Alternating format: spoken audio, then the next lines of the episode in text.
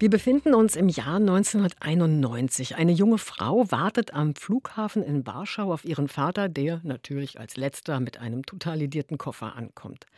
Ruth, die Musikjournalistin aus New York, will mit ihrem Vater Edek eine Reise durch Polen unternehmen und ihren Wurzeln nachspülen, die Familiengeschichte verstehen.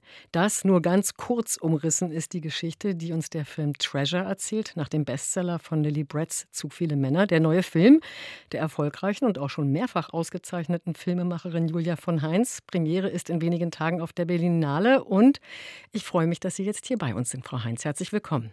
Hallo, danke für die Einladung. Sehr gern. Das ist ja ein Film, der erste Film, den Sie mit internationaler Besetzung drehen. Stephen Fry und Lena Dunham. Wie war diese Erfahrung für Sie?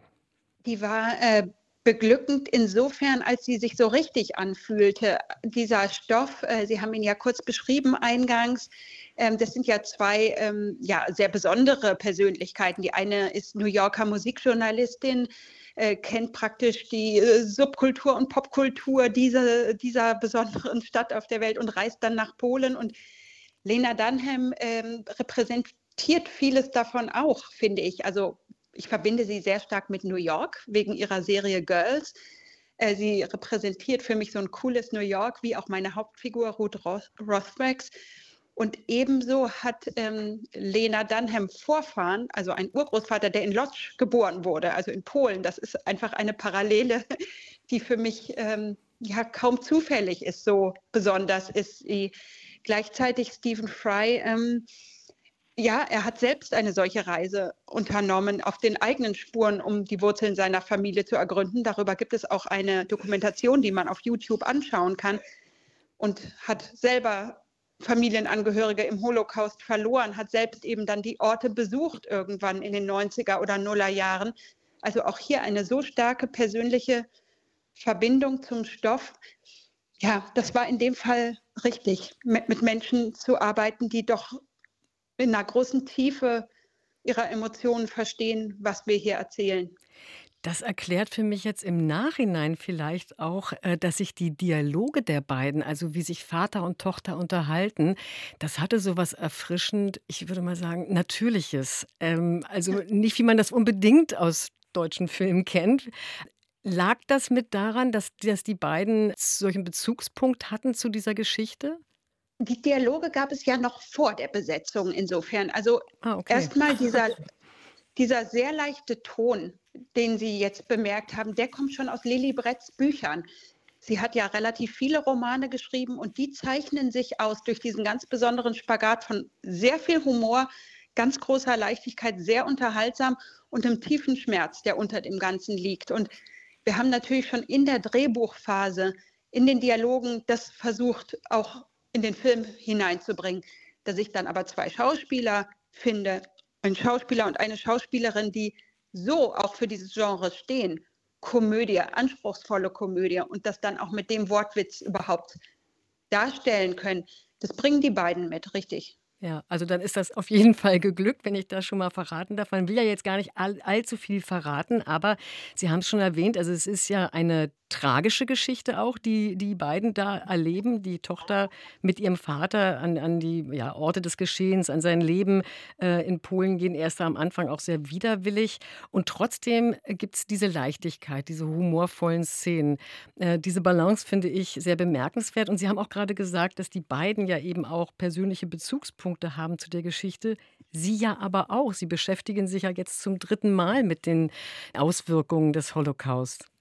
Richtig. Ähm, ich habe äh, das allerdings auch erst im Nachhinein zu einer Trilogie erklärt. Jetzt, nachdem ich diesen Film abgeschlossen habe, habe ich gemerkt, dass ich jetzt ja seit 20 Jahren um dieses Thema kreise und äh, auch kreisen wollte. Es hat mich stark beschäftigt.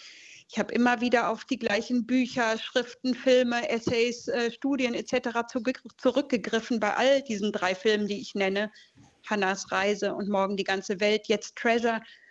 Und ähm, habe jetzt im Moment tatsächlich das Gefühl, dass ich mich danach neuen Themen einmal widmen werde. Hm. Ich habe gerade so einen interessanten Satz gehört, wo es hieß, dass Künstler sich nicht unbedingt in ihren Kunstwerken ausdrücken mit dem, was sie fühlen, sondern dass sie sich durch ihre Kunst versuchen, selbst zu entdecken, kennenzulernen. Können Sie da mitgehen bei diesem Film oder bei Ihren Filmen? Ja, äh, mit Sicherheit. Also ein Film erfordert so viel Kraft, so viel Geduld, so viel Arbeit. Wenn es nicht ein wirklich, eine wirklich auch intrinsische Motivation gibt, diese Strecke durchzuhalten, ähm, äh, ich glaube, dann schafft man es manchmal gar nicht. Äh, wenn das einfach ein Film ist, der ähm, ja sehr wenig mit mir zu tun hat, mich sehr wenig berührt, dann kann ich den vielleicht machen, wenn er jetzt schon finanziert und einfach nur noch gedreht werden muss. Aber das ist bei solchen Filmen hier absolut nicht der Fall, sondern bis man die beisammen hat, in der Finanzierung, im Packaging, im äh, Cast. Das sind ja Jahre eines Lebens und da braucht es sehr viel inneres Anliegen. Hm. Inwieweit haben Sie sich denn besser kennengelernt durch Treasure? Gab es da so Momente, wo Sie ähm, ja, gespürt haben, ah, das bin ich also auch? Ähm, ja, also ich finde, dass ein, ähm, eine erwachsene Tochter und ihr Vater, das kann kompliziert sein. Das zeigen wir in dem Film. Ich habe mal irgendwo den lustigen Satz zuletzt gelesen, äh, I don't like you, but I love you. Also ich, ich kann damit was anfangen und das passt auch ein bisschen dazu, wie Edek und Ruth hier durch den Film gehen. Also im Grunde genommen findet sie ihn auch oft unmöglich äh, und mag gar nicht, wie er sich ihr gegenüber und anderen gegenüber verhält. Aber da liegt eben doch eine tiefe Liebe drunter, die äh, in einer Familie eben auch oft da ist, wenn man ja beieinander aufgewachsen ist und sich nichts Böses tut. Und da kann ich auch als Tochter eines Vaters, äh, der auch über sehr vieles geschwiegen hat, sehr viel anfangen. Ähm, des Weiteren, ähm, ja, meine Mutter hat mir damals Lilly Bretts Bücher ähm, zu lesen gegeben und hat auch viele äh, eigene persönliche Bezugspunkte zu Lilly und indem ich auch meine Mutter, meinen Opa, ja, auch besser kennenlernen konnte mit der Beschäftigung und mit vielen Fragen, habe ich sicherlich auch mich wiederum besser kennengelernt hm. und woher ich komme. Ja. Der, äh, der Film äh, führt ja von Warschau nach Lodz nach Krakau und aber auch ins Konzentrationslager Auschwitz-Birkenau. Wie war das für Sie dort zu drehen? Wie schwierig war das auch? Das erfordert unglaublich viel Arbeit, bis man überhaupt so weit kommt, dort zu drehen. Ähm, denn es werden ja auf dem Gelände selbst zum Glück keine Spielfilme gedreht. Das ist verboten. Wir müssen uns Auschwitz, in unserem Fall Auschwitz II, Birkenau, es ist ja ein großer Friedhof, da wurde ja nichts verändert. Die Leute lebten in den Baracken. Bei den Baracken sind die Krematorien, die Schornsteine, dort sind die Menschen ermordet worden. Die Asche regnete herab und seitdem hat sich dort ja auch nichts verändert. Das wurde einfach so stehen gelassen als Gedenkstätte und darauf kann kein Filmteam rumtrampeln und einen Film drehen. Hm. Äh, und das bedrückt einen auch. Schon jetzt, wenn ich es erzähle, bedrückt es mich. Aber wir durften eben, indem wir in einen starken Austausch und Dialog mit der Gedenkstätte gegangen sind, am Tor drehen, am Parkplatz, am Zaun entlang, an der sogenannten alten Judenrampe. Das ist ein, das sind Gleise, die in unmittelbarer Nähe des Lagers sind, wo Züge im Jahr 44 ankamen, wo EDEC auch die Gleise wiederentdeckt, verwuchert und verwachsen. Und wir haben dann digital nachbauen dürfen, die Baracken von Auschwitz. Ah, okay. Das ist also nicht real dort gedreht. Hm. Das Ganze ist ja keine einfache Reise. Das macht sich äh, schon gleich bemerkbar, als der Vater am Anfang nicht in den Zug steigen will, also Edek.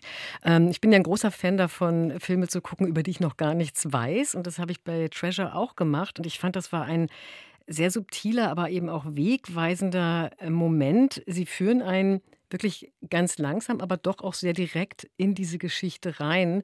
War Ihnen das bei der Umsetzung wichtig, mit sanften Momenten äh, starke Empfindungen hervorzurufen? Ich hoffe, also ich hatte genau, also Sie sprechen das Thema jetzt an, aber ich möchte es auch fast nicht verraten, aber ich wollte äh, bei dem Thema jetzt genau denselben Aha-Effekt, den Ruth, die Tochter ja sehr spät erst hat. Im Grunde wollte ich den auch beim Zuschauer dann erzeugen, der auch denkt, ja Mensch, natürlich äh, möchte er in einem Mercedes lieber fahren und so weiter. Also ich habe versucht, damit ja vielleicht mehr Identifikation noch mit Ruth zu erschaffen, mit diesem Moment zum Beispiel, in dem sie auch nicht in seinen Kopf schaut und wie wir alle nicht, aber später endlich, endlich begreifen, was ist eigentlich los bei ihm. Und bei Ruth ist es ja so, sie muss ja ihren Vater verstehen, um sich selbst zu verstehen. Sie hat ja so viel Issues, sage ich mal, so viel Probleme, die sie mit sich rumschleppt und die erleben wir ja auch hautnah mit. Und ja, vielleicht kann sie die sogar überwinden nach dieser Reise oder etwas leichter durchs Leben gehen. Ja, das finde ich das Tolle an diesem Film, dass er Geschichte erzählt, sehr persönlich ist und dadurch hat man selber auch sehr viele Anknüpfungspunkte. Am Samstag läuft er auf der Berlinale in der Verti Music Hall um 21 Uhr. Die, diese Hall ist am Mercedesplatz in Friedrichshain bei der Berlinale Special Sektion. Ich wünsche Ihnen viel Erfolg, Julia von Heinz. Vielen Dank für dieses Gespräch. Vielen Dank.